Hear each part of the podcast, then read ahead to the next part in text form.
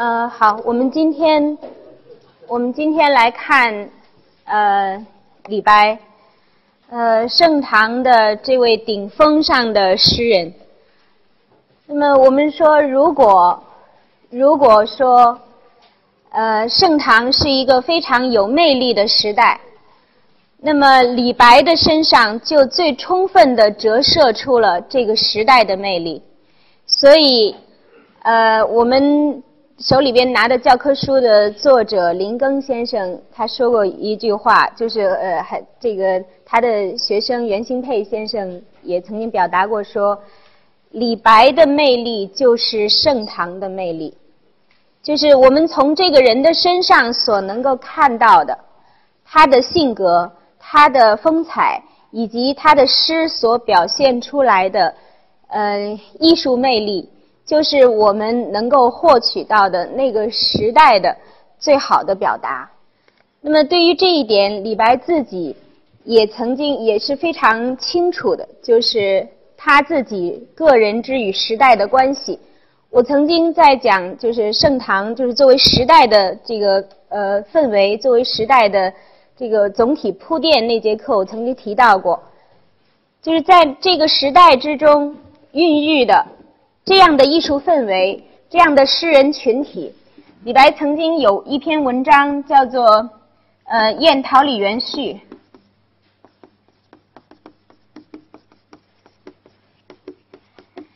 在这里边，他呃，这是一篇非写的非常漂亮的小文章，呃，一百多字，但是选入到了《古文观止》之中。我们大家可以找来看，在这篇文章的末尾。他有这样的两句，他说：“不有佳作，和珅雅怀。”他说：“你在这样的一个时代之中，处在这样的一个时代之中，如果你没有好的作品写出来的话，那还有什么更好的方法能够表达你的内心吗？”还有什么更好的方式能够让你对自己在这个时代之中所获取到的这种感受，有有这个更饱满的呃更更加的表达方式吗？他说，在这个时代之中，草木依依，皆若有言。如果草木有知、有灵的话，有情的话，连他们一定都会有所表达的。他们都呈现出来，仿佛要有所表达，要有所倾吐的状态。这个是，呃，这个《牡丹亭》又要又要演了，就是，呃，《牡丹亭》的作者汤显祖先生。曾经有一句话，他说他不喜欢简言之，他不喜欢大明天下，他不喜欢这个明朝这个时代氛围，他喜欢唐朝那个时代氛围。为什么？他说明朝有法之天下也。他说那个时代环境是以，因为我们知道就是呃就是宋儒以来的理学占据了思想的这个主宰了。就是他说，那是一个以以礼教、以法度、以秩序、以伦理来控制的时代。他说，但是他所喜欢的是那样的一个时代氛围。他说，像唐朝，像盛唐，是有情之天下也，是一个人人都可以个性、情怀非常饱满，并且得以发挥的这样的一个时代。所以上一次我提到李白有一篇作品，就是《古风》里边，他自己曾经说了这么呃两句，他说：“大家是不是还还记得？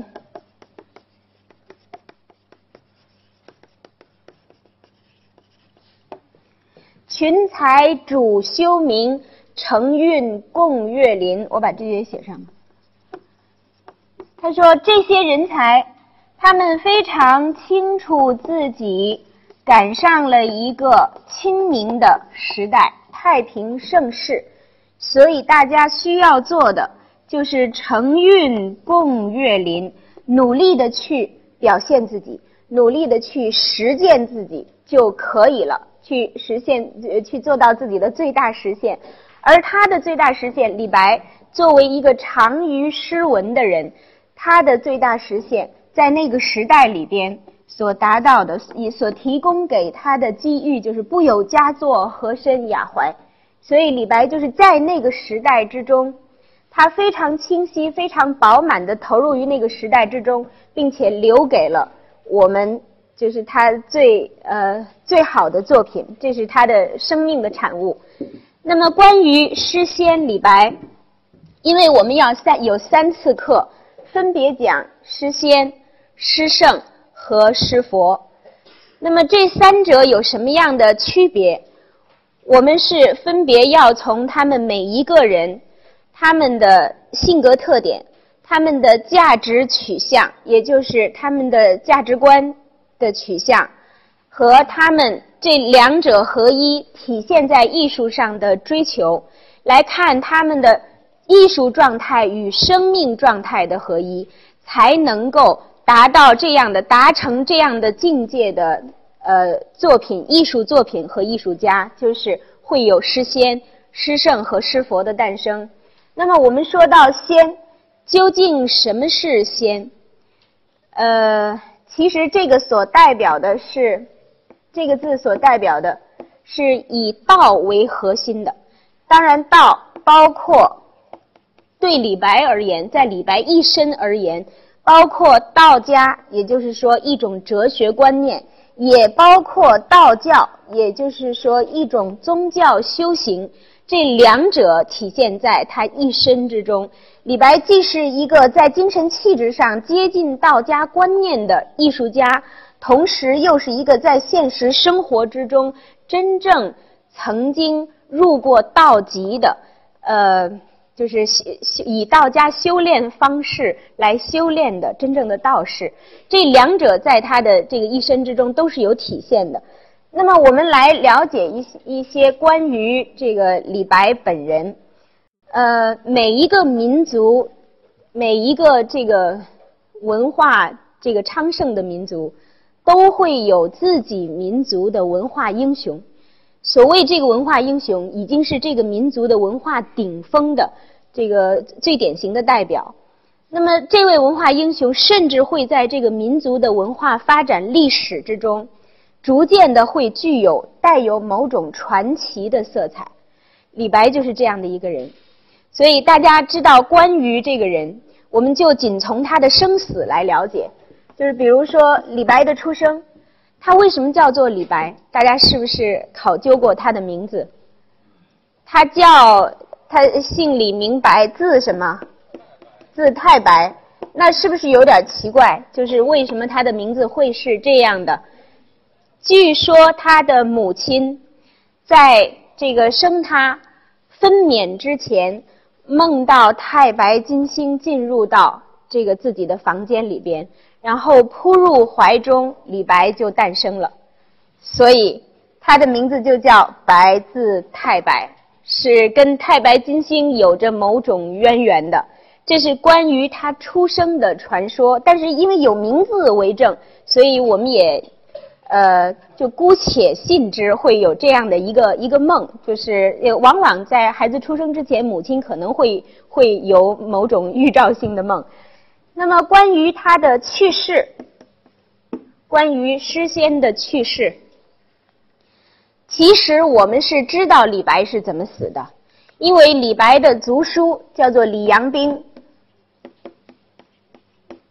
当时在安徽当涂县做县令。李白晚年六十一岁的时候，去投靠自己的这位族叔，当时已经重病，后来就病死在。他的族叔李阳冰的家里，也是李阳冰为他整理的他身后的作品，为他这个结集的形式。那么，但是我们并不满足于这个李白的这么寻常的死法，让我们这个呃民族为他觉得很遗憾。就是他是一位诗仙，他不能死的这么平庸。他不能像一般人那样在床泽之间病死，所以就也后来逐渐衍生出来这样一个传说：说李白是怎样死的？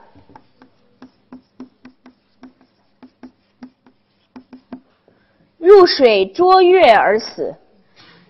李白一生之中最爱月亮，因为月亮那么皎洁，那么光明，就是那么无瑕。这个就像李白的这个胸怀一样。那么李白一生之中又是离不开水的。大家翻开李白的集子去看，他的多少诗篇都是跟水有关的，不是在歌颂水，在写水，就是在借水出行。李白的一生之中有很多这个时间是在水面上生活的。那么，我后来所产生的这个传说，就是说李阳冰在哎李李白在李阳冰家居住的时候，到附近的水面上去乘舟玩月，去赏月，这都是他爱的，很符合他的这个呃性格之中的合合理性。那么呃说他酒醉之后，当时已经。已经是处于酒醉的状态，这个也是合理的，因为李白爱酒，在酒醉之中，他看到水面上有月亮的倒影，十分活泼可爱。可能水波是动荡的，这个月影在其中也也是这个有跳动的感觉，所以李白就从小船中弯身下去捉月，不慎失足落水而死。这是后来的传说，那么我们宁可世世代代更欣赏这个传说，就是认为李白应该是来无影去无踪的，这个更符合他先性的死法，他应该这样离开世界。所以，纵然我们知道真相是怎样的，可是也让这个传说在我们这个民族之中一直流传到现在。这说明一个文化英雄。是怎样的，会怎样的被一个民族所钟爱、所爱戴？就是大家会在千百年间动用这个民族的感情和想象力，来为这个人物、这个形象编织最美丽的色彩和故事。那么，关于李白，比如说我们现在来了解他，其实很早就已经有人说。呃，如果你到李白的故里去，到太白故里去，现在的呃四川绵州，那个时候叫做青莲乡。如果你到那儿去，如果有人告诉你说“树若曾矣，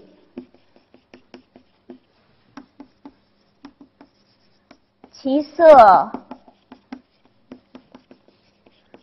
芙蓉”。泉若曾浊，其声清灵。如果有人对你说这棵树是李白曾经靠在上边歇息过的，那么你顿时会觉得，在自己的眼中，这棵树跟别的树的光彩就不一样了。那么，如果有人说，这一湾泉水，李白曾经于其中舀水喝过，立刻你会觉得这个泉水它所发出的流动的声音比别的泉水要要清澈动听很多。这个就是人的魅力，是人给予这个自然事物的光彩，是人在文化之中所产生的影响力。那么。这个是后世人的评价了。李白的同时代的人是这样评价他的：说他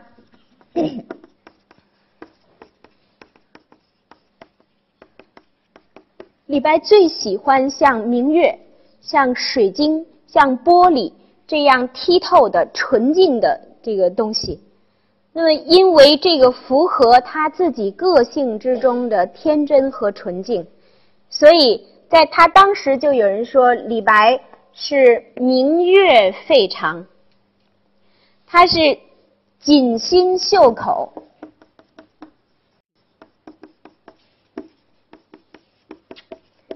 锦心绣口，明月肺肠，就是这个人仿佛五脏六腑都是透明的，都是透彻的，让你一眼就可以把这个人都都呃看到了，看到他的深处去，你会发现这个人是这么剔透的，就是他的个性让人觉得是如此的单纯可爱，这个非常符合那个时代的。呃，共性，我们上一次已经讲了，那个时代是一个少年性的时代，是一个天真、乐观、昂扬的时代。那么李白在其中就是非常好的一个呃代表了。那么他的同时代之中，李白作为那个时代的一位巨星，有有他的这个崇拜者，他有一位崇拜者叫做魏万，曾经万里追随他，不不是跟着他，而是在后边追着。是因为李白不知道这个人的存在，那么他呃，李白从从北方，从这个河北、河南，然后山东，然后浙江，然后江苏，这一路走来，魏万就一路在后面这样万里追随，到这个呃江苏的时候，将近南京的时候，终于追上了。那么这个魏万曾经表达过，说他描述过李白给他的印象是什么样的，他说。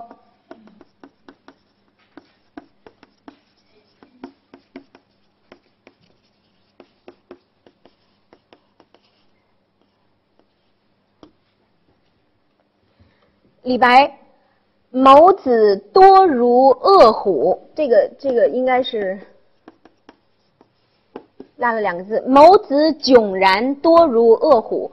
李白有一双非常明亮的、有力量的眼睛，应该想象应该是大的眼睛，因为他说迥然多如恶虎，眼睛是大睁的。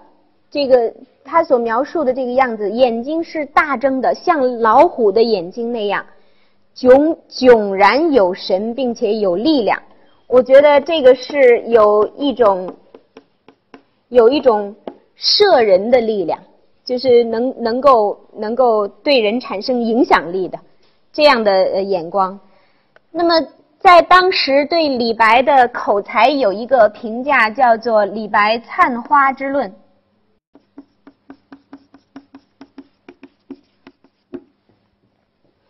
李白是非常有口才的。他年轻的时候在四川，在青城山接受过纵横术的训练。什么是纵横术？就是演讲术，就是西方所说的雄辩术。那么，为什么在中国叫做纵横术？是因为纵横捭阖，这个是在春秋战国时期群雄并起的时候，那些说客、那些策士。他们需要有很好的口才来说服诸侯，那么所以他们会研究这个呃呃研究这种语言的技巧。那么纵横术也就是这样的一种技巧。李白曾经接受过纵横术的训练，所以据说李白开口开口言谈的时候，就如空中会有天花乱坠一样。就是不仅仅是有说服力而已，而且会有美感，会让听的人产生美感。什么叫天花乱坠？这个词现在是贬义词了，但是最早的时候，天花乱坠是来自于佛经之中，说当佛法说到深刻微妙之时的时候，会有天女与空中散花，所以从下边看起来就是天欲鲜花，会有这个鲜花从空中纷纷落下，这个叫灿花之论。而且李白他不但文而已，他还能武，他会舞剑。他自己有诗说他这个曾经杀人红尘中，就是他的剑术足以保护自己，足以防身。那么呃，他自己有有诗说：“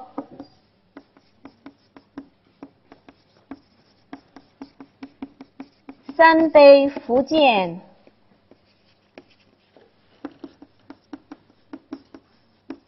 五秋月，忽然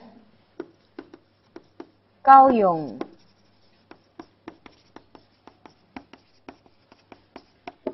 三杯伏剑五秋月，剑和酒就是剑的姿态和酒的这个呃状态，在李白而言是一体的。三杯酒下肚之后，他就伏剑而起舞。就是出长剑起舞，忽然高咏涕四连，一边舞剑，然后突然就开始吟诵，高声吟诵自己的诗作，又忽然就会这个情绪大痛，会放声而哭。他就是这样的一个这个呃不掩饰个人的情感，不约束个人的表达的一个人，那么是很很酣畅的一个人，就是在个人的情感表达上。是很酣畅的，他自己也说：“这个且须且须酣畅万古愁，他且须酣畅万古情。”